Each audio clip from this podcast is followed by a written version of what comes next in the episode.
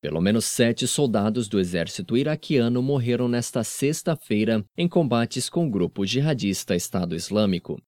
Os extremistas também destruíram com explosivos uma mesquita sunita na província de Al-Anbar.